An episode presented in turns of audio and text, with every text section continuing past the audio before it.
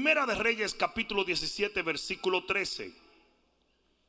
Primera de Reyes capítulo 17 y versículo 13. Elías le dijo, no tengas temor, ve y haz como has dicho, pero hazme a mí primero, alguien diga primero, de ello una pequeña torta cocida debajo de la ceniza y tráemela. Y después harás para ti y para tu hijo. Porque Jehová Dios de Israel ha dicho así. Uy, qué poderoso. La harina de la tinaja no escaseará, ni el aceite de la vasija disminuirá, hasta que Jehová haga llover sobre la faz de la tierra. No importa si hay sequía, no importa si hay hambre, no importa si hay escasez. No pasa en nuestra vida de acuerdo a lo que el hombre quiere, sino de acuerdo a lo que Dios ha determinado. Entonces ella fue e hizo como le dijo Elías, y comió él y ella y su casa muchos días. Versículo 16. Aquí es donde vienen los heavy duty, funky, Robbie, wow. Y la harina de la tinaja no escaseó, ni el aceite de la vasija menguó, conforme a la palabra que Jehová había dicho por Elías. ¿Cuántos dan gloria a Dios a la palabra? Pon la mano en tu corazón y dile, Padre, necesito tu palabra porque necesito fe para obtener todo lo que tu palabra me ha prometido. En el nombre de Jesús. Amén, amén y amén. Dale un aplauso más.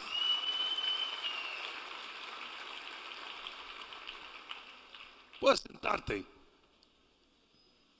Yo debo de comenzar por decirte que si tú eres un hijo de Dios,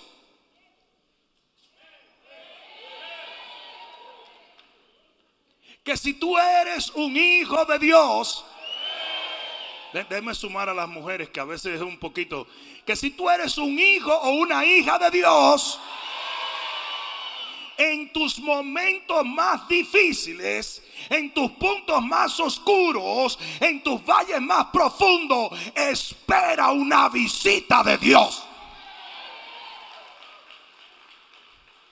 No importa cuál es la circunstancia adversa por la cual estás atravesando. No importa si el enemigo ha entrado en tu casa en forma de enfermedad o en forma de disensión o en forma de problema económico. En tus momentos duros espera una visita del Señor. Mira el que está a tu lado, eso es para ti, papá. Dios te va a visitar como visitó a esta mujer. Pero Él no te va a visitar solamente porque es un Dios maravilloso. Él no te va a visitar solamente porque Él es defensor del huérfano y de la viuda, que es un proveedor, redentor y sanador, un guerrero, Padre y Dios de amor, sino porque a veces los momentos más gloriosos para que Dios trate contigo son los momentos donde tú estás vulnerable. Y a veces cuando usted está con su dinerito en el banco, con su barriguita llena, con los niños tranquilos y la casa también y el negocio y todo, y todo me va bien, a veces Dios comienza a tocar a tu puerta y usted no le hace caso. Pero cuando viene la hecatombe y usted tiene las manos en la mesa de la cocina entre la cabeza y usted no sabe qué hacer, de repente el Señor se siente en la mesa de la cocina y te dice, What's up, baby? I'm here. Aunque ande en valle de sombra y de muerte, no temas, porque yo voy a estar contigo. Y mi vara y mi callado te infundirán aliento. Es por eso que Dios adereza mesa delante de tus enemigos. Porque a veces Él tiene que aparecerse en tu peor momento, no en tu mejor momento. ¿Cuántos saben lo que lo que yo estoy hablando es real en este momento? Si este hombre nunca había tratado con esta mujer hasta que todo se le derrumba. Y a veces el Señor se va a aparecer en esos momentos porque son los momentos donde Él te puede tomar de la mano y te puede alinear a un plan que es mucho más grande que tu plan.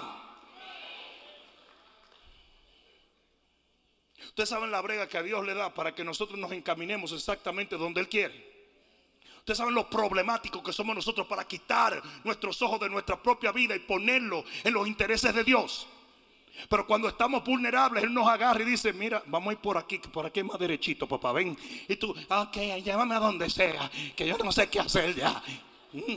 Y suavecito el Señor te lleva y te, y te linkea, mira qué palabra, te linkea. Eso es hebreo, de linkear.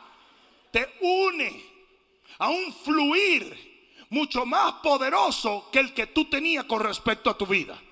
Porque algunos de ustedes no entienden que muchos de los problemas que tenemos los tenemos cuando nos salimos del plan de Dios. Mientras usted es una pieza del plan de Dios, el Señor está protegiendo todo su entorno. Pero eso se lo di gratis. Lo cierto es que habrá momentos difíciles y Dios aparecerá en esos momentos porque son los mejores momentos de encauzarte otra vez. Uy, qué buen momento para decir amén, amén, amén. Tal fue el caso de esta mujer. Esta mujer estaba en el peor punto de su vida y de repente, digan de repente, llega Elías con una promesa de Dios. porque dice así en el versículo 14. Porque Jehová Dios de Israel, parece que la mujer no conocía a Jehová. Y Elías tuvo que mencionarle el nombre y el apellido. Recuerden que esta no era una mujer del pueblo de Dios. Y le está diciendo la mujer, porque Jehová el Dios de Israel. Quizás tú no lo conoces, pero lo vas a conocer. En este momento difícil lo vas a conocer. ¿Cuántos de los que están aquí conocieron al Señor en el peor día de su vida? Honestamente, yo no sé tú, pero yo conocí al Señor, yo encontré al Señor, el Señor me encontró a mí más bien en el peor día de mi vida. Sí, porque hay gente que dice, el día que yo encontré al Señor, Él no estaba perdido. Que estaba perdido eras tú. Pero el Señor me encontró a mí en el peor día de mi vida. Y ese día, el peor día de esta mujer, llega Elías y le dice, quizás tú no conoces a este Dios, pero hoy lo vas a conocer porque Él me envió donde ti. Nunca menosprecies cuando la palabra de Dios llegue a tu vida. Sin importar por quién llegue, recíbala. Él ni conocía a Elías ni conocía a Jehová.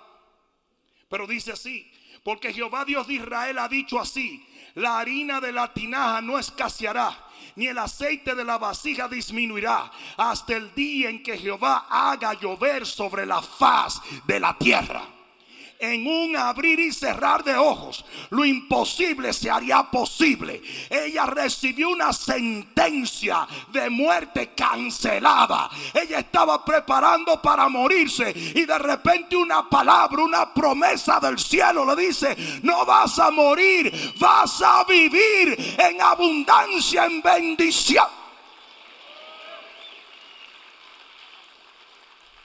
¿Cuántos dan gloria a Dios por ello? Yo dije, ¿cuántos dan gloria a Dios por ello? Dios no paga toda la semana, pero de que paga, paga. Él no llegará cuando queremos, pero nunca llega tarde. Él siempre llega en el momento preciso.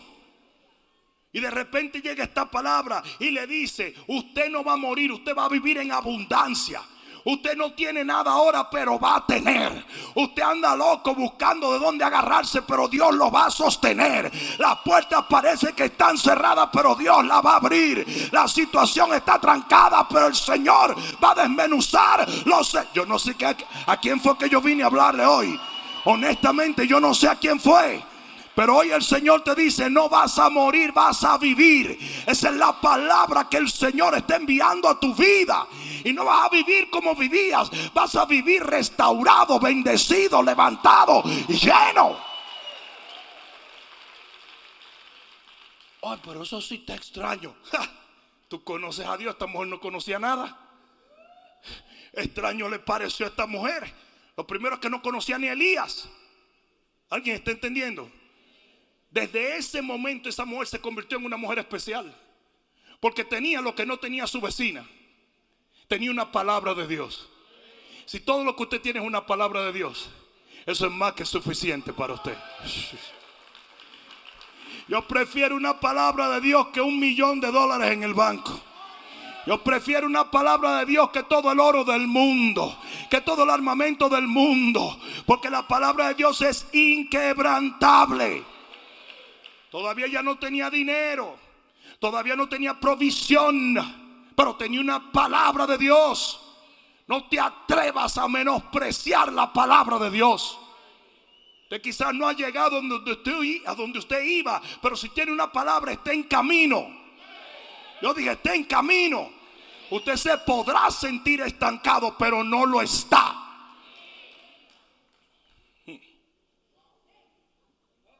yo mismo me voy a orar y voy. Una palabra de Dios es más firme que la tierra y los cielos. Porque el cielo y la tierra pasarán, pero su palabra no va a pasar.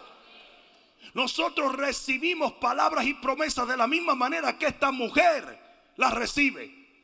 Tan poderosa es la palabra de Dios que en Hebreos 11, versículo 2 dice que el universo entero, digan el universo entero, fue creado por la palabra.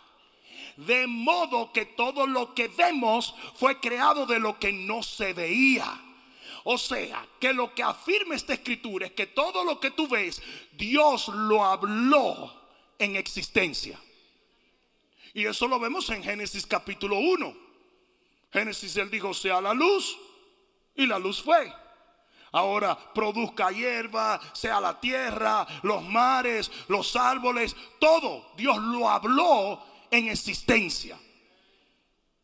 Es por eso que la, Biblia dice que Dios no puede mentir.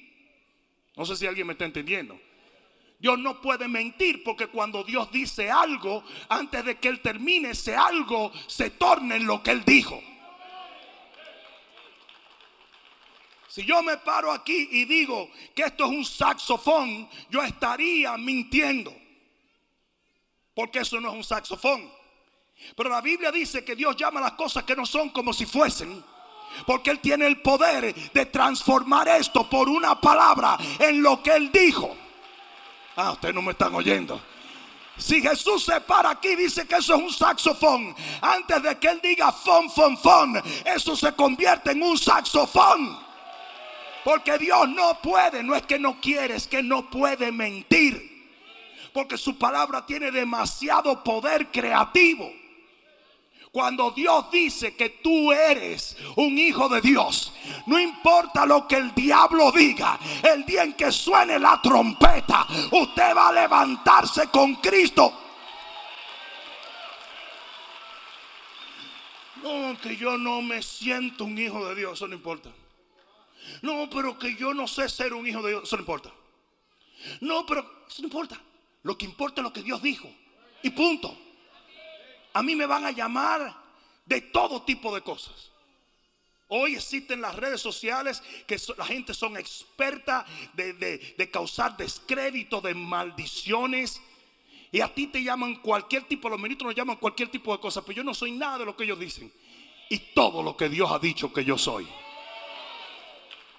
Las palabras de ellos solamente tienen poder cuando yo las escucho y las dejo que me maldigan. No sé si alguien me está entendiendo. Pero la palabra de Dios tiene poder en mi vida 24/7. Yo soy el hombre que Dios dice que yo soy. Yo tengo lo que Dios dice que yo tengo. Yo hago lo que Dios dice que yo hago. Yo voy a ir a donde Dios dice que yo voy. Uh, alguien está supuesto a decir amén. Isaías 55:11 dice mi palabra que sale de mi boca no volverá a mí vacía, sino que hará lo que yo quiero y será prosperada en aquello para lo cual yo le envié. Una vez Dios habla una palabra, se tiene que cumplir. Lo voy a decir otra vez. Una vez Dios habla una palabra, se tiene que cumplir. Con una excepción.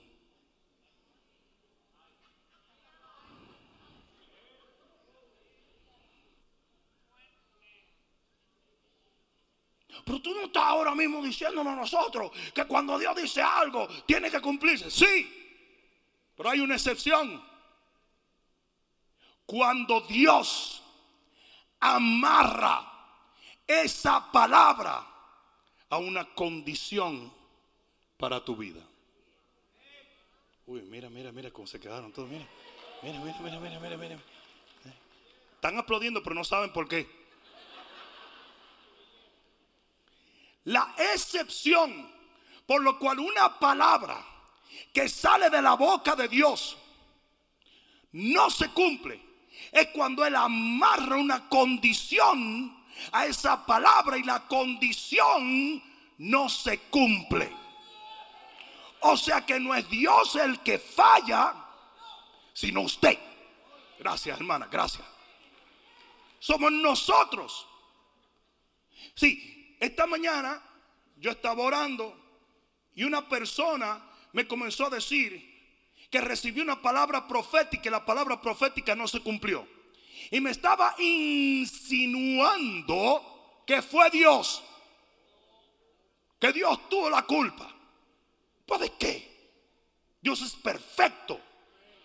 El problema es que muchas profecías bíblicas están amarradas a una condición que el humano que va a recibir la remuneración de esa palabra tiene que cumplir y si no la cumple, la palabra no se cumple. Porque Dios no es de esos papás que te dice a ti, te voy a llevar al parque a las 5 de la tarde, pero tienes que hacer la tarea. Y cuando el papá llega, la tarea no está hecha, pero el papá se lleva el niño al parque anyway. Y por eso el niño nunca aprende disciplina y nunca aprende las consecuencias de lo que hace. Y por eso crecen a ser hombres que golpean a las mujeres, que, usan droga, que, que se acuestan con mujeres. ¿Por qué? Porque aprenden que no hay una remuneración para cuando hacen lo malo. Eso se lo tenemos que enseñar nosotros a nuestros hijos.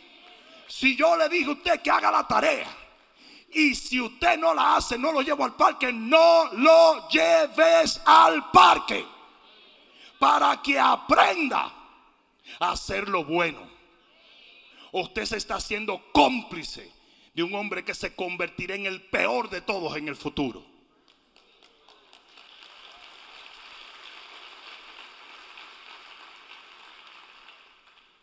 La palabra de Dios es el bond de Dios. Es el contrato de Dios. Es la firma de Dios. Pero en todo contrato hay estipulaciones de ambas partes. Eso es lo que es un pacto. Cuando usted va a comprar un carro, ellos dicen, este carro será tuyo. Esa es la profecía. Profecía futura. Este carro será tuyito. Yours. Lo puedes quemar, lo puedes trallar, lo puedes gozar, lo puedes regalar. Pero con la condición y estipulación de que usted pague 975 pagos de 1999 al mes. Lo que sucede es que si usted no cumple con esta estipulación, se anula la profecía. Porque como usted no cumplió con lo que usted firmó, que usted iba a pagar eso, cuando usted no lo paga, entonces vienen y se llevan el carro y la profecía se rompió. Y tú sabes lo que tú vas a salir a decir. Ese banco es diabólico. Ese banco es del diablo. El diablo me... No, el diablo eres tú. Usted tiene que aprender a ser íntegro. Si usted hizo un contrato, usted cumple con su parte del contrato.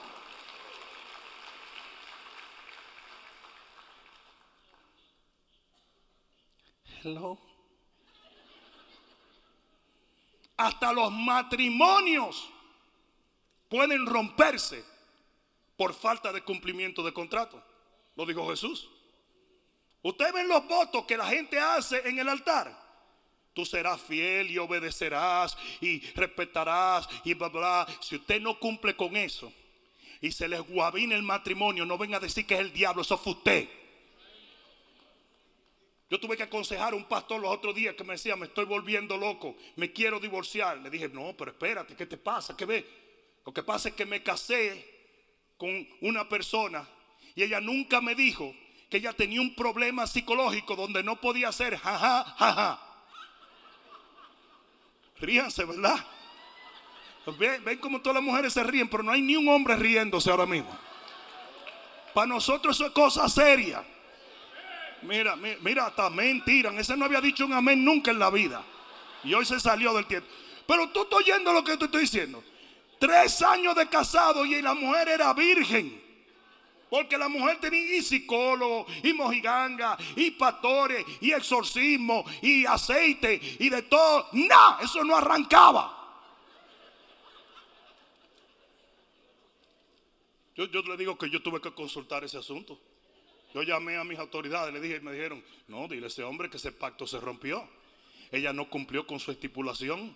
¿Qué va a hacer? ¿Se va a morir de pulmonía bañándose con agua fría todos los días? Dentro de la estipulación del contrato de marriage está el jaja, jaja. Y si usted no sabe lo que es jaja, es porque usted no debe saberlo. Porque hay dos o tres gente tratando de buscar interpretación de lo que es el jaja. No. Ah, mira cómo se ríen las mujeres. Eso es muy cómico para las mujeres. Pero ¿qué hombre le da risa a eso? A ningún hombre. ¿Mm? Ah, no, no, no, pero no, yo sé lo que me va a decir mucha gente. Mucha gente me va a decir, no, pero es que la Biblia dice en salud y en cosas. Sí, pero ella tenía que revelarle a él que ya tenía ese problema. Para que él pudiera hacer una decisión de si él aceptaba tirarse ese lío arriba. No, no sé si me estás entendiendo. Pero ella astutamente le ocultó eso. Y ya el tipo llevaba tres años que no podía ni orar. No podía orar, no podía. Estaba entumecido aquí.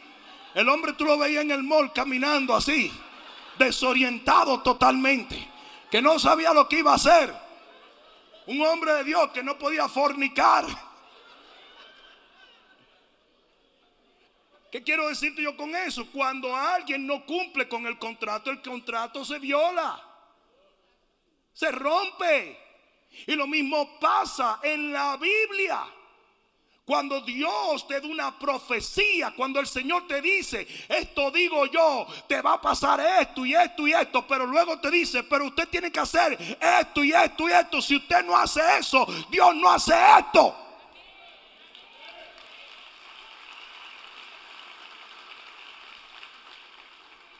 Te lo voy a probar. Porque hay muchísima gente que me está mirando como, wow, ¿cómo va a ser? Siendo. Vámonos para la Biblia. Te lo voy a tirar shotgun style. Un drive-by shooting voy a hacer a mí. En el diluvio, Dios le dijo a Noé, si preparas el arca, te salva. Mi pregunta para ti es, ¿y si no lo hubiera preparado? A Dios se ahoga. Pero tú sabes lo que le hubiera puesto en Facebook antes de ahogarse. Que Dios no le cumplió. Y quien no cumplió fue él. Por cualquier razón que él considere justificable, no hay una justificación para desobedecer a Dios. Ahora, si usted es un impío, del diablo, primo de la ciguapa, rata de dos patas, usted desobedezca a Dios cuantas veces usted quiera porque usted no está esperando de Dios. Pero si usted está esperando de Dios y quiere que Dios le sea fiel y quiere que las promesas de la Biblia sean sí, sí, amén, amén, usted va a tener que aprender a obedecer su parte del pacto.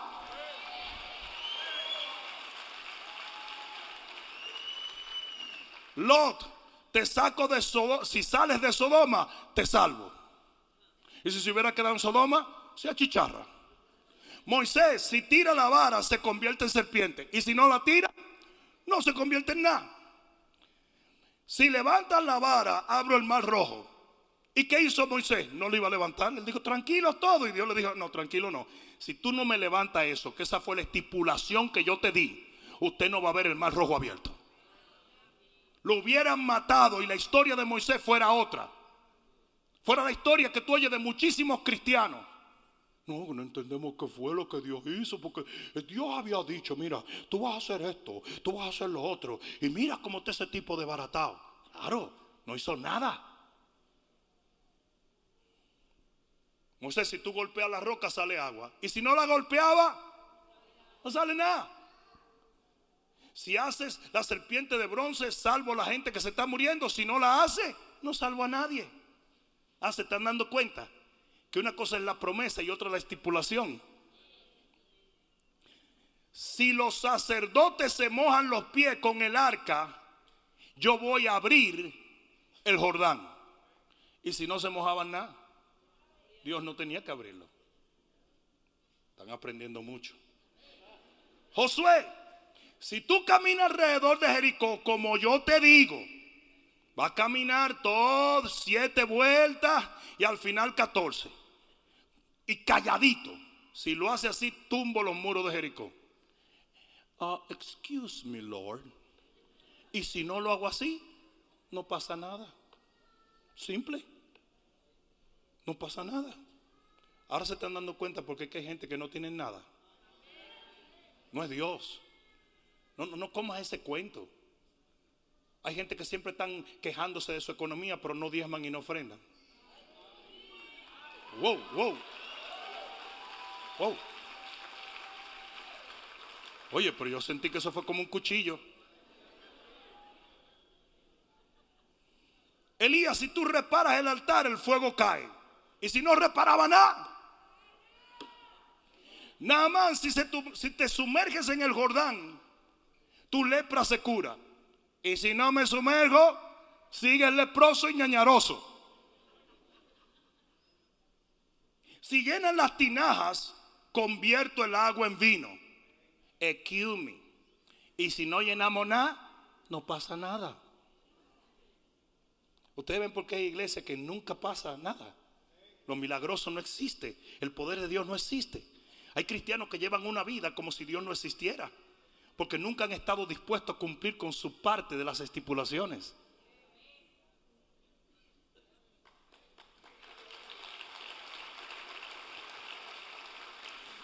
Si ruedan la piedra, levanta Lázaro. Y si no la rodamos, no levanto nada.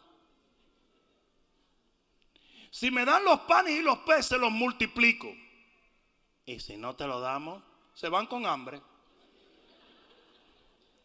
Si te lavas en el estanque, tu ceguera se va. Y si me voy al 7-Eleven y me lavo con una botella de Evian, te quedas ciego. Porque no es lo que a ti te dé la gana, es lo que yo quiera.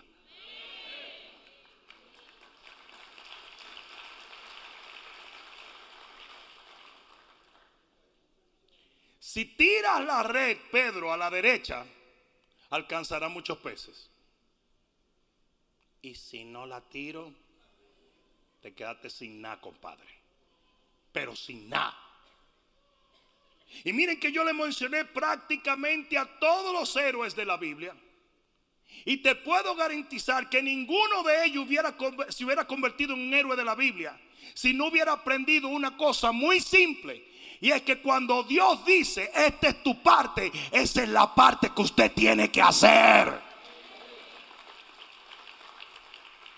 Ahora bien, hay muchas bendiciones que no tienen condiciones. No sé si me están entendiendo. Por ejemplo, le voy a poner una sencillita. Cuando Jesús dijo, pasemos al otro lado, y se montaron en la barca, y en la barca se desata una tormenta y la barca se estaba negando, Vienen ellos y despiertan a Jesús. Jesús se levanta y reprende de inmediato el viento y reprende el mal. Y ustedes dicen, ¿y por qué lo reprendió? Porque él no le puso condiciones para llegar al otro lado. Y como él no le puso condiciones, la responsabilidad era de él de llevarlo a ellos al otro lado. De que su palabra se cumpliera.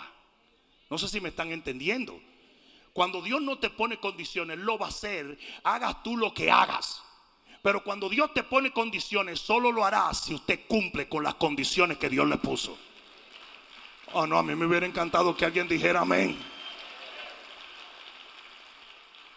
Y todo esto yo lo dije para volver al texto con el cual abrimos la enseñanza. El texto con el cual abrimos en el versículo 14 dice, Jehová Dios de Israel ha dicho así, el aceite no va a parar, la, la, harina no va a escasear. ¿Sí? ¿Qué dijo Dios? ¿Lo dijo sí o no? Cualquiera que lo hubiera oído hubiera dicho inmediatamente, uy, eso se va a cumplir porque lo dijo Dios. Y tú sabes que Elías lo dijo. No. Porque si buscan en el versículo 13, ahí está la estipulación del contrato. Dice, hazme a mí una pequeña torta cocida debajo de la ceniza y tráemela. A mí primero. No, yo le voy a preguntar una cosa. Y si lo hubiera hecho en el microwave, probablemente pone en peligro su milagro. Probablemente pone en peligro el cumplimiento de su promesa. ¿Qué es lo que yo estoy tratando de enseñarte? Tú tienes promesas. Hay profecías sobre tu vida. Usted sabe bien que Dios le ha prometido un montón de cosas. Usted ni siquiera sabe cómo lo sabe, pero usted lo sabe. Pero yo te voy a advertir a ti que no es la profecía lo que usted tiene que saber de más. Usted tiene que saber qué es lo que le toca a usted hacer para que esa profecía se cumpla. Porque Dios siempre va a ser fiel. Los que somos infieles somos nosotros. Dios siempre cumple. Los incumplidos somos nosotros. Dios nunca miente. Pero si tú quieres ver un mentiroso grande, volteate ahora. Ah, mira, mira, no le gustó esa, ¿verdad? Mira a la derecha y a la izquierda. Mm, Dios nunca miente. Yo dije, Dios nunca miente. Entonces, ¿qué es lo principal que usted tiene que hacer? Usted tiene que saber cuál es su estipulación. Y aquí es donde viene el verdadero mensaje.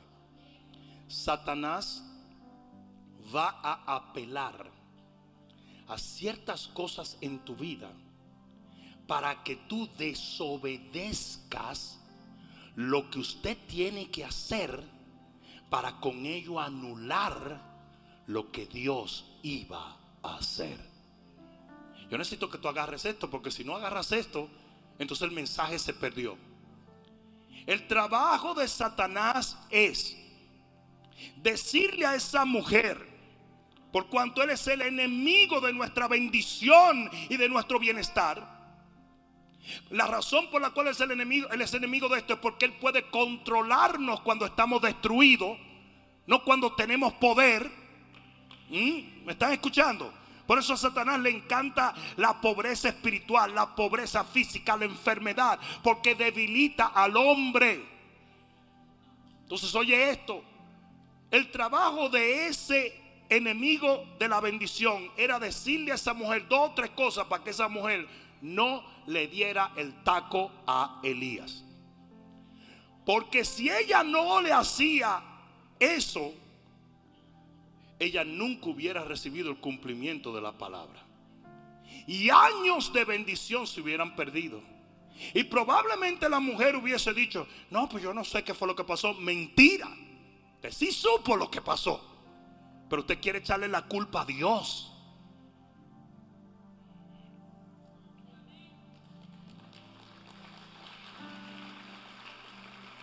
Aquí viene rapidito. Cinco posibles estipulaciones o apelaciones que el enemigo hubiese puesto en esta mujer para que esta mujer desobedeciera su parte del pacto y no recibiera la promesa de Dios. Número uno, el diablo va a apelar a la desconfianza ministerial. Esa mujer hubiera podido decir, Elías, está loco, men. Si todos los pastores son unos sinvergüenza. Digo que yo le dé eh, la comida de mi hijo a ese pastor barrigón. Y es que estamos locos, eh. Si todos estos pastores lo que están es robando. ¿Cuánto han oído eso? ¿Tú sabes por qué el diablo quiere que tú pienses así? Porque la palabra de Dios sale de la boca de un hombre de Dios. Y si usted comienza a dudar del hombre de Dios, usted va a dudar de la palabra que sale de su boca. Y lo que el diablo ha hecho a través de las asquerosas redes sociales es desatar una persecución a todo hombre de Dios que habla la palabra. No, no, no atacan a los asquerosos y a los babosos. No, por ahí anda un reggaetonero que, que se llama Faruco, que nunca lo atacaron hasta que él comenzó a predicar palabra. Cuando comenzó a predicar palabra es un diablo, es un baboso, es un loco, porque el diablo necesita que dudes del mensajero para que anules el mensaje. Y la campaña de descrédito que hay hoy en día con los pastores y con los ministros es impresionante. Impresionante. La Biblia dice que a Moisés lo vivían murmurando. La gente lo murmuraba. Éxodo 15, 24 y el pueblo murmuró contra Moisés. Éxodo 16, 2, el pueblo murmuró contra Moisés. Éxodo 17, 3, el pueblo murmuró contra Moisés. Y en número 12, 1, su propia hermana comienza a murmurar y a decir, este hombre, mira con quién se casó, con una mujer cusita, bla, bla, bla, bla, bla. Y vino Jehová y mira lo que le dijo a Moisés. Moisés, quítense. ¿Cómo así? Sálganse del santuario. Pero, ¿qué tú vas a hacer? Sálganse tú y Aarón, sálganse, sálganse. Párense allí. Y dice que vino con la nube y dejó leprosa a Miriam. Hay mucha gente que va a quedar leprosa en este tiempo. ¿No están aplaudiendo, verdad? ¿Ah? La campaña de descrédito que hay hoy en día hacia los pastores y ministros es impresionante. Pastor Juan hoy me estaba diciendo de un pastor que se acaba de suicidar en Córdoba, Argentina. Es colombiano, era un misionero. Y dice que estaba tan desanimado de los ataques de la gente, de la persecución de la gente, que se suicidó. Y hay una ola de suicidio entre los pastores. Impresionante. ¿Por qué? Porque hoy el Internet le ha dado pie al enemigo para levantarse contra hombres que están predicando la palabra de Dios. Difícilmente que ustedes pongan el nombre de algún hombre de Dios que no salgan 50 idiotas hablando tontería. Las iglesias están llenas de demonios criticando a los mismos hombres que los están guiando a la luz. Y todo empieza con un hermano, un hermano. Mira. Gente que ni sabe, ni entiende, ni tiene la menor idea. Chacho, yo a veces abro el internet y están diciendo cosas de mí que yo digo, pero qué creatividad. Yo tengo hijos por todos sitios, hermano. Yo soy hasta papá de, César, soy yo papá. Eso, e, e, e, esto es increíble. Y hijo, y yo tengo un harén de mujeres y de hijos y millones de dólares. Yo abrí los otros días el internet y si quieres búscalo, búscalo para que vea. Búscalo. Pon Rudy, Bishop Rudy Gracia Net Worth. 25 millones de dólares. Yo salí hoy para mi casa, busqué esos cuartos, porque yo no lo he encontrado todavía. No, yo soy un hombre próspero, pero 25 millones no llegamos allí, no. Nos da para comprar pastelitos, sí, pero no llegamos allí. Pero ahí está puesto. Y tú sabes lo que dice la gente. ¿Y cómo es que este tipo tiene 25 millones de dólares? Debe estar doblado en el colchón de la cama, debe estar así de tanto cuarto abajo del colchón. Son gente que no saben, no entienden, no conocen. No se han cruzado nunca conmigo y andan hablando de mí. Y es por eso que Dios va a traer juicio a mucha gente. Antes de que viniera el avivamiento, Elías tuvo que cortarle la garganta a todos los profetas de Baal. Y Dios le va a cortar la garganta a todos los profetas de Baal. Oye bien que te lo digo. Oye bien que te lo digo. Van a haber juicios en las mismas redes sociales. Antes de Kenneth Hagan morir, él dio una palabra, el gran varón de Dios Kenneth Hagan, y el gran varón de Dios dijo, muchos pastores van a comenzar a morir por estar criticando y maldiciendo a otros pastores.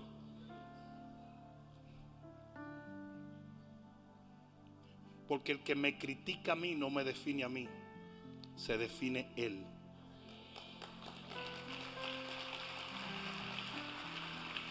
Yo le voy a preguntar a usted de una cosa. Juan 8:48 dice, la voy a leer, espérate, espérate, espérate, lo voy a leer. Me dan unos minutos para terminar esto. 8:48, mira lo que dice. O sea, me salió del ombligo de ese hermano, Dios mío. 8:48 dice, respondieron entonces los judíos. ¿Quiénes respondieron? Le quiero decir que están hablando con Jesús. ¿Con quién estaban hablando? Respondieron entonces los judíos y le dijeron, no decimos bien nosotros que tú eres samaritano y que tienes un demonio. ¿Era esto verdad? ¿Tenía Jesús un demonio? ¿Era Jesús samaritano? Pero ¿saben lo que ellos querían? Comenzar un rumor para que nadie creyera lo que él estaba diciendo. Porque la gente iba a empezar a decir, esto es un demonio, ¿cómo vamos a creer una profecía de lo que él está diciendo? Pero eso era lo que ellos querían. Y eso es lo que están haciendo las redes sociales hoy. Eso es lo que está haciendo Tremebulce, Agripina, Lengua Mime en las iglesias. ¿Mm?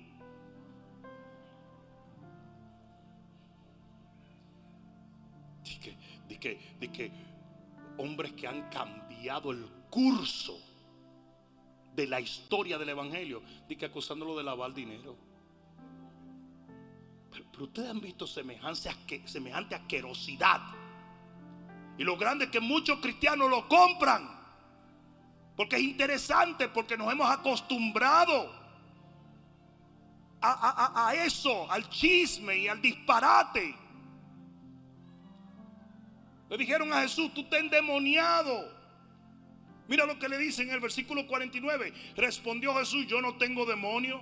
Antes honro a mi Padre y vosotros me están deshonrando. Dice, pero yo no busco mi gloria. Hay quien busca, la busca y juzga. De cierto, de cierto os digo que el que guarda mi palabra, mi palabra nunca verá la muerte. ¿Por qué Jesús dijo esto? Porque él sabía que el descrédito que ellos querían venir a causar, eso era lo que iba a estorbar la palabra. Porque si esa mujer hubiese creído que Elías era un sinvergüenza, nunca se hubiera movido a entregarle ese, esa comida y a recibir la bendición que Dios tenía para ella. Y el descrédito ministerial es lo que está causando un montón de cristianos cínicos y huérfanos espiritualmente.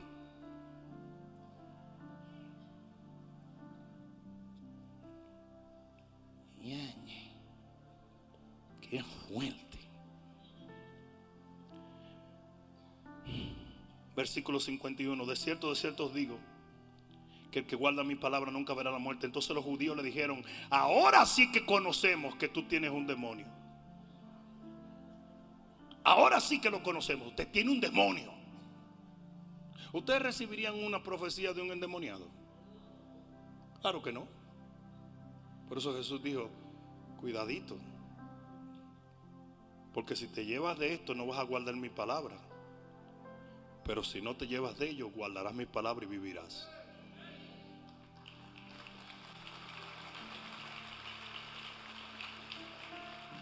Ustedes saben la mejor manera de saber quién está hablando lo que está hablando. Frutos. Frutos. Si aquí en esta plataforma se, paga, se para Tiger Woods a hablar de golf, ustedes tienen que entender que el tipo sabe golf porque tiene veinte y pico de años dándole a la pelotica esa y ganando millones de dólares. Pero si se para, si se para Pepe Gorgorio, que usted nunca ha visto que el tipo agarra un palo de gol, usted no tiene que darle la misma credibilidad que usted le da a Michael Jordan. Y lo que está pasando hoy en día es que hay gente con teléfonos inteligentes sentado en un inodoro criticando a hombres que tienen 35 años predicando el evangelio alrededor del mundo. Y el cristiano se lo cree. ¿Y sabe quiénes están perdiendo? Los cristianos. Porque muchas de las palabras y las promesas que ese hombre ha desatado sobre ellos no se cumplen. Porque ellos no quieren obedecer a hombres endemoniados, hombres sin integridad, hombres que no sirven para nada. Y todo es una mentira del diablo. Muchos de todos esos pastores yo los conozco personalmente cuando tenían y cuando no tenían. Y veo todas las cosas que dicen y mi corazón se enciende. Se enciende no porque lo digan, porque si lo dijeron de Jesús lo pueden decir de cualquiera, sino porque algunos cristianos lo creen. Aún viendo los frutos, lo creen. Hay un hombre que ha llenado estadios en nuestros países, aún en medio de guerras. 75, 100 mil personas libres, sanos. Y andan hablando basura, gente que no vale 10 centavos. Hijos del diablo, endemoniados.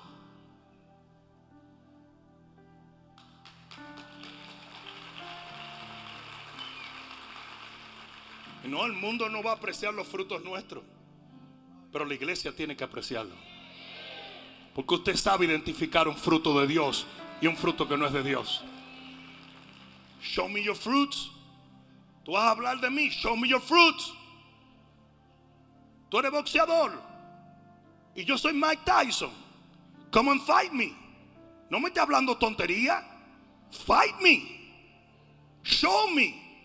Ustedes vieron un tipo que le dio un cocotazo a Mike Tyson en un, en un avión y Mike Tyson se volteó y lo decoró. Le rearregló la, la cara. Ah, no estaba tan bravo, ¿verdad? Después. Estaba de que, uh. Tienen que dejar de darle crédito a gente que no merece crédito. Usted tiene que buscar los frutos de la gente. Evalúe el árbol por el fruto. Yo dije, evalúe el árbol por el fruto. ¿Por qué uno tiene y el otro no? ¿Por qué Dios le dio a uno y al otro no? Pon los frutos en la balanza.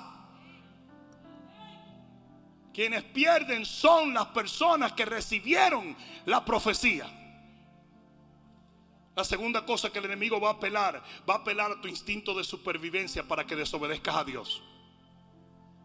¿Usted quiere que la, la profecía se cumpla? ¿Usted quiere que su profecía se cumpla? Tenga mucho cuidado con desobedecer a Dios por instinto de supervivencia. Porque en ese momento la mujer dijo, esta es mi última comida, si se la doy me muero. Y usted tiene que tener mucho cuidado porque si Dios se le está pidiendo, entonces Dios lo va a respaldar y lo va a guardar y lo va a cuidar. Aún a Jesús el diablo le dijo, dile a estas piedras que se conviertan en pan. Y él dijo, no, tú eres loco, yo no voy a desobedecer a mi papá. Yo tengo hambre, pero no voy a desobedecer a mi papá. Tres, el enemigo va a apelar a nuestra lógica humana. Porque tú vas a pelear entre lo tangible y lo intangible. ¿Mm? Ustedes no han oído que dicen, más bueno es un pájaro en mano que 100 volando. Si Dios es el que tiene los pájaros 100 volando, el que está en tu mano no es el que más te conviene, sino el que Dios te prometió aunque esté volando. No sé si me están entendiendo. Entonces, una palabra no era algo que la mujer se podía comer en ese momento. Era una promesa, ¿no? Pero un taco, sí. Y eso fue lo que le pasó a Jacob. Perdón, a Esaú. Disculpen. A Esaú. Esaú dijo, ¿y de qué me sirve a mí una primogenitura? Si yo lo que tengo es hambre ahora mismo. Me estoy muriendo de hambre. Dame, dame el plato de, de habichuela ese, que yo te doy la primogenitura, que eso no me sirve para nada. Y así mismo mucha gente hace algo en el instante por un instinto de supervivencia y pierde la promesa que Dios le dio. Dios te prometió un hombre, no te acotándote con cualquier mequetrefe, ni que no sea mequetrefe tampoco. Dios te prometió una mujer, no te acuestes con cualquier cosa, no andes por ahí. Porque a veces toma lo que, lo que el apetito de la carne te está brindando, pero matas la promesa de Dios. Fue lo que le pasó a Abraham. Se acostó con Agar. Hello. A usted no le gusta cuando yo hablo así, ¿verdad? Gracias a Dios que a mí no me importa.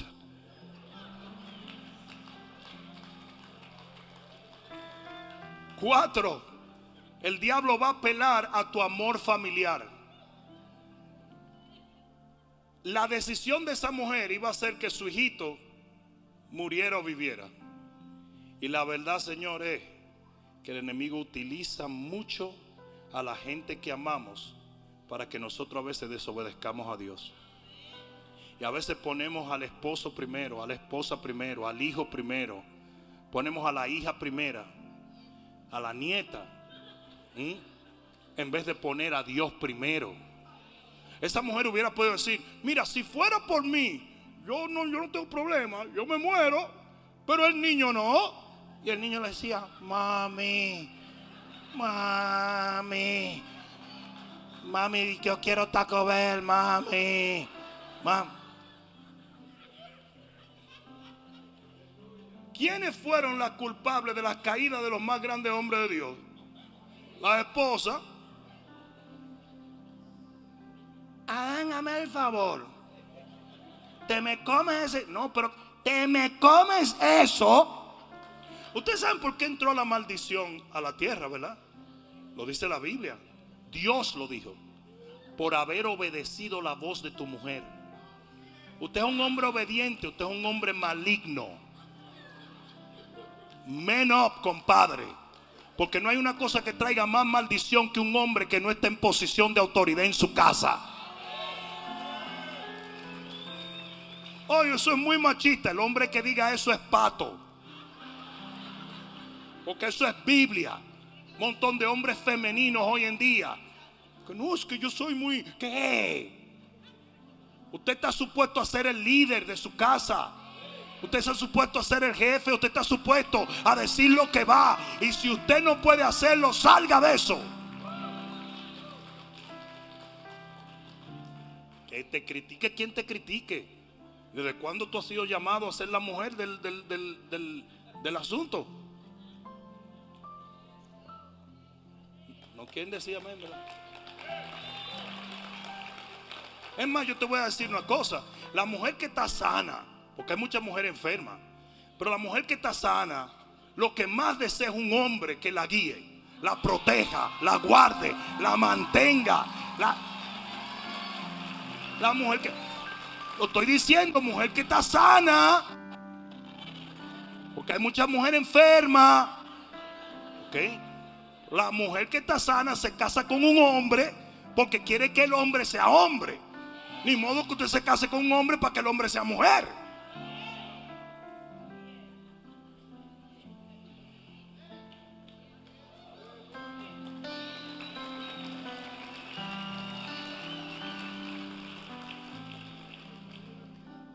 Lo que está pasando hoy en día es horroroso. Lo que está pasando hoy en día en la sociedad es horroroso. Estamos volviendo en una sociedad matriarcal. Porque tantos hombres irresponsables han abandonado sus hogares. Que tanto a las niñas como los niños están creciendo en un hogar donde la mamá es el hombre. Y como la mamá es el hombre, el niño aprende, mi autoridad es una mujer. Y la niña aprende, yo soy una autoridad como mi mamá. Y cuando esa niña se casa, esa niña quiere los pantalones a la mala. Y cuando ese niño se casa, se convierte en codependiente de esta vaquera. Y lo que estamos teniendo es una perpetuación de algo diabólico. Porque aunque esos dos permanezcan juntos y todavía vengan a la iglesia misma, ella sigue siendo el hombre y él sigue siendo la mujer. Y tus hijos y tus hijas lo están mirando. Y te están viendo hablarle a ese hombre como si fuera un carajito de 10 años.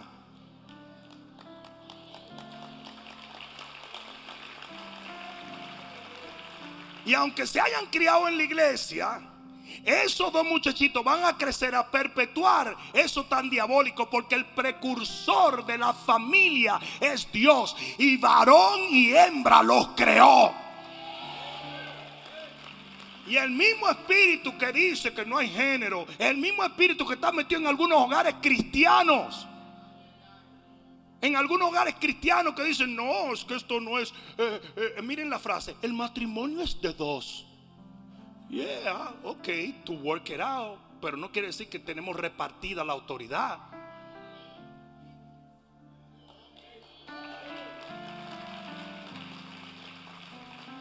Yo no sé por qué me metí por ahí.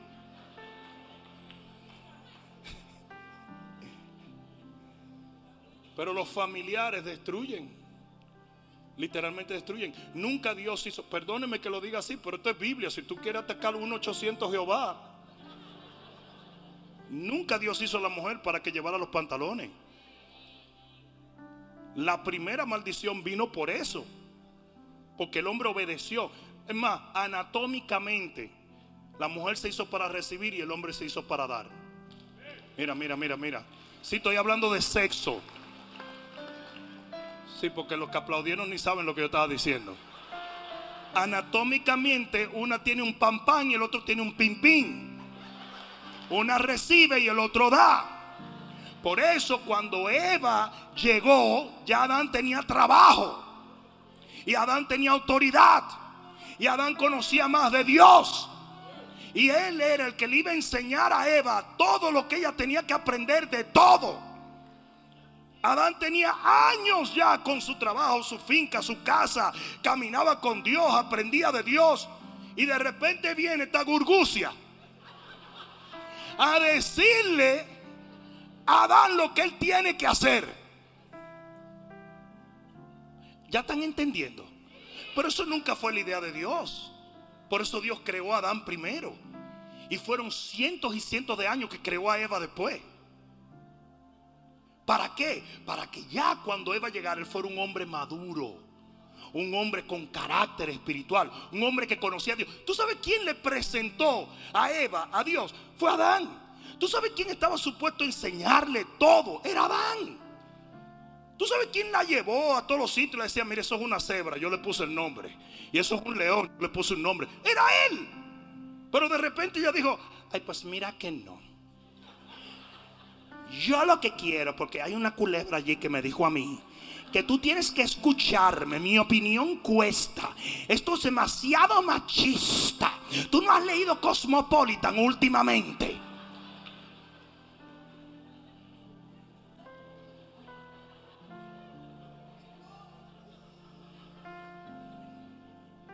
¿Ustedes saben por qué yo creo que Kanye West se convirtió en algún momento?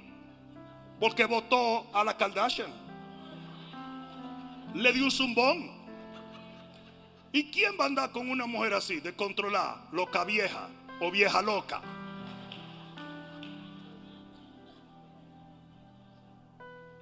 No le está gustando esto a ustedes, ¿verdad que no? No, no, you don't like this, ¿verdad? Mi disculpa si te tocó un demonio. Mi disculpa si te abusaron. Mi disculpa si verdaderamente te casaste o tuviste una relación con un machista que te abusó. Mi disculpas. Pero lo cortés no quita lo valiente. Biblia es Biblia. Y lo, y lo, que Dios estableció es lo que tú tienes que vivir. Porque ahora tú vives en un reino que se ríe por esas leyes. Ya, que paren las mujeres de querer que los hombres sean sensibles. Todos los hombres sensibles tienen novio ya. Es sensibilidad. Me dijo un tipo los otros días, ella quiere que yo la trate como un vidrio frágil, pero me ha cortado como 10 veces el vidrio del diablo ese. Así me dijo un dominicano. Yo estoy todo sangrando de ese vidrio malvado. No.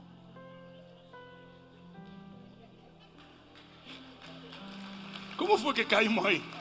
I'm so sorry. Tenemos que tener cuidado de que nuestros familiares no nos alejen del cumplimiento de la promesa de Dios.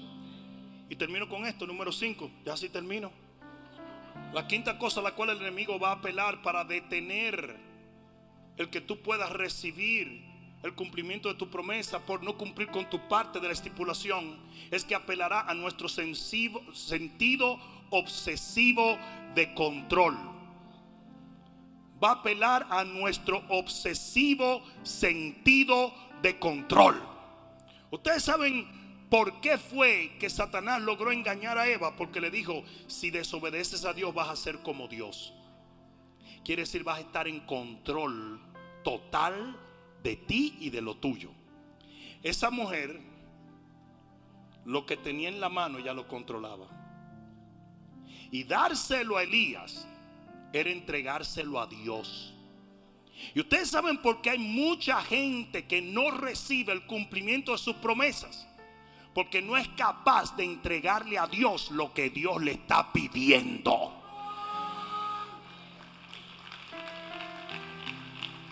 Pastor Juan, párate, párate. Ven que, miren esto.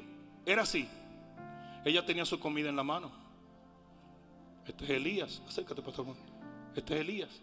Y él le dice, extiéndeme la mano. Dámelo. Y dice, men, pero aquí está bajo mi control. Aquí lo controlo yo. Esto está bajo mi control. I'm the boss. I'm my own God. Eso nos pasa a nosotros con finanzas, con situaciones en la vida, con todo. Y Elías está esperando.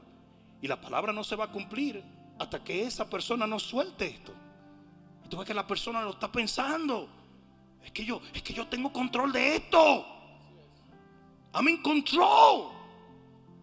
Y de repente la mujer hizo así. Sí. Pero tengo que confiar en lo que Él me ha prometido.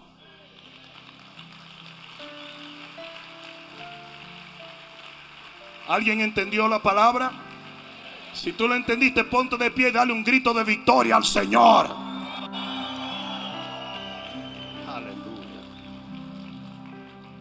Escucha esto. Hay promesas sobre tu vida. Hay profecías sobre tu vida. Hay cosas que usted sabe que Dios le dijo que haría en su vida. Pero Él puso estipulaciones que usted tiene que observar. ¿Y cuáles son las estipulaciones? Yo no sé. Para esta mujer fue que le preparara primero una comida a ese hombre. Para ti yo no sé lo que es. Pero lo que sea. Yo dije lo que sea. Usted tiene que aprender a entregárselo a Dios para que lo que Él quiere para tu vida se cumpla. Dios no es un Dios infiel. Él no es hombre para mentir, ni hijo de hombre para arrepentirse de lo que él dijo. Usted tiene que entender de una vez por todas que cuando algo no se está cumpliendo es porque usted no está respondiendo a su parte. Yo sé que hay gente ahora mismo viéndonos a través de las redes sociales que está diciendo, ese es mi problema. Ese es mi problema. Yo quiero algo, pero estoy batallando con Dios para no entregarle lo que Él me dijo que le entregara. Dios no es un padre malo, Él es un padre bueno. Y de paso un padre responsable.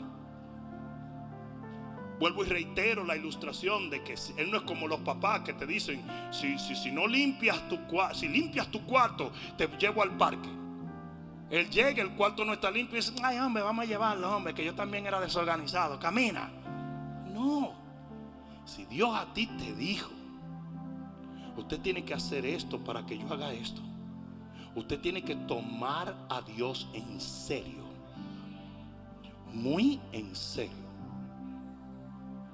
Los otros días yo hablé con una joven aquí en la iglesia.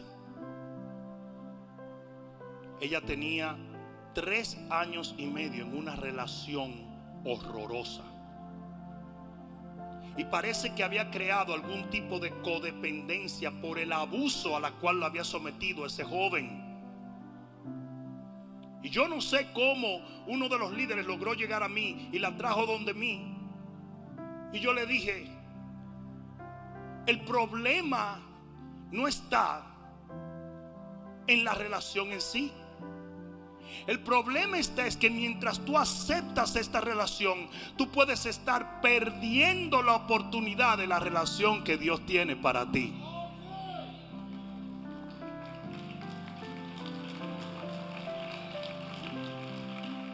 Entonces ella me confesó que ya Dios le había dicho que tenía que romper con eso. Ese día yo oré fue durante uno de los conciertos de, de Miel San Marco, hace un tiempo. Oré por ella. El Señor le dio la fuerza, rompió con la relación. Y hasta donde entiendo está comprometida para casarse con un muchacho excelente que no la maltrata. Es un líder de la iglesia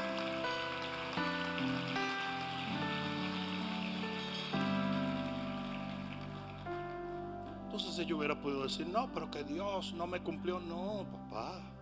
No, mamá. Hay estipulaciones dentro de las promesas de Dios que usted tiene que observar. Lea su contrato. Lea su contrato. Yo firmo contratos todos los días y yo me los recontraleo aunque no lo entiendo. Tengo 75 abogados leyéndome contratos.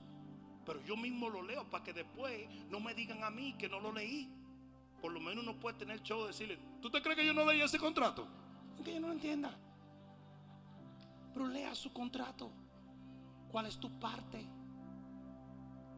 Cuando usted esté comprando una casa, usted tiene que decir cuál es mi parte, qué es lo que yo tengo que hacer en esto. Para yo cumplir, porque mientras usted sea fiel a su parte, todas las cortes de los Estados Unidos lo van a respaldar si ellos no son fieles con usted. Pero si usted es infiel, todas las cortes lo van a respaldar a ellos. Usted quiere la justicia de su lado.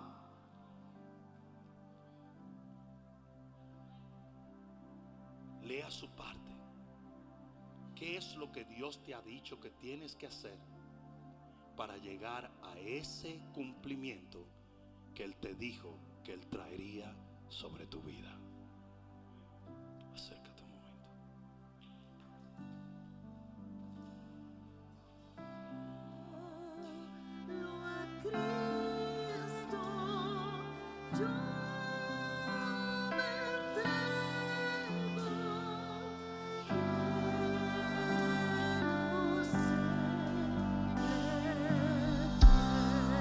Levanta tus manos al cielo y dile, yo me rindo a Él.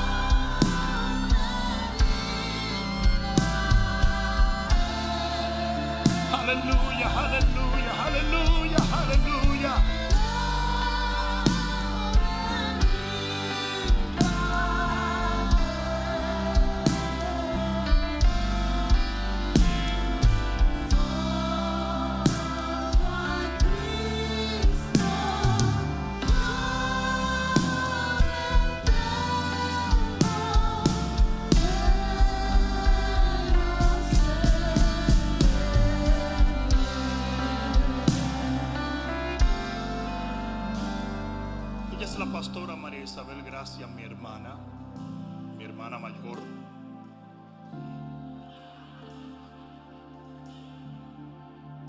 Pero tengo que decirlo así por lo que voy a decir. Ella fue la primera persona en mi hogar paterno que se convierte al Señor. Poco tiempo después mis hermanas, luego vine yo de los más rebeldes y me convertí. Desde el primer día, el Señor le dio palabras a ellas en un lugar remoto donde ella estaba orando para este servidor. Y ella llega a mi casa y encuentra a un muchacho que había estado rebelde de 15 años en la casa arrodillado llorando y clamando al Señor. Pero mira, ¿por qué te digo esto?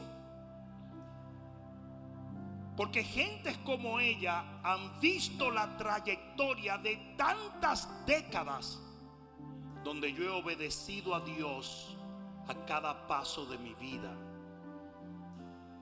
Entonces hoy en día que la gente nos ve viajar a Europa, Asia, África, siempre se encuentran críticos. Gente que tienen tres años sirviéndole al Señor, dos, cuatro años sirviéndole al Señor. Y siempre se va a encontrar gente hablando tontería. Porque ellos nunca han visto, han visto la trayectoria de obediencia y de devoción a Dios. Nunca pienses que el que llega a recibir el cumplimiento de una promesa no ha tenido que pagar un precio. Porque hoy yo te demostré que si nosotros desde este lado de la eternidad no obedecemos nuestra estipulación, Dios no tiene por qué cumplir. Por lo tanto, cuando usted vea que Dios le cumple a una persona, usted tiene que decir, esa persona le cumplió a Dios.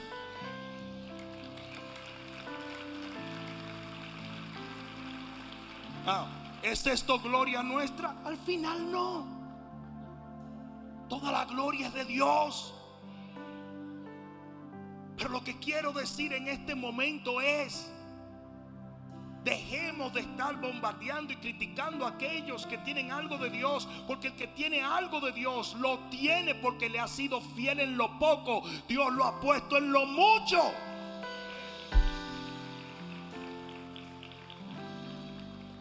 Tus promesas, tus profecías, lo que Dios te dijo, se va a ir cumpliendo.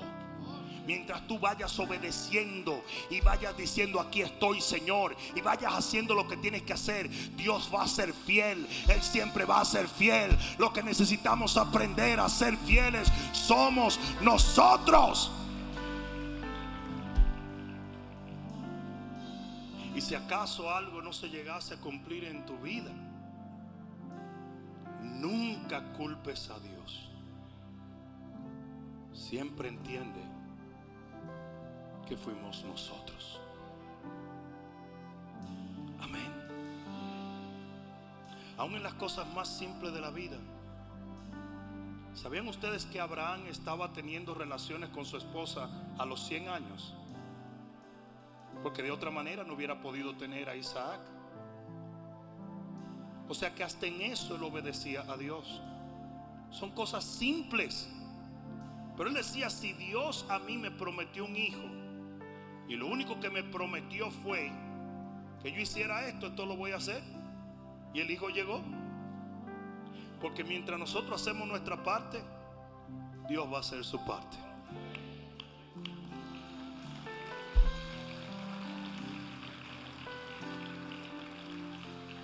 ¿Saben cómo se llaman los muros de este templo? Obediencia a Dios. ¿Saben cómo se llaman todas las cosas de los templos y de los ministerios que Dios levanta? Obediencia a Dios. Aprende a ser obediente. Aprende a ser obediente. No tenemos que preocuparnos por la fidelidad de Dios. Preocupémonos por nuestra fidelidad. Levanta tus manos al cielo. Dile, Padre mío, en esta noche te pido perdón si en momentos he querido vivir para mí y no para ti.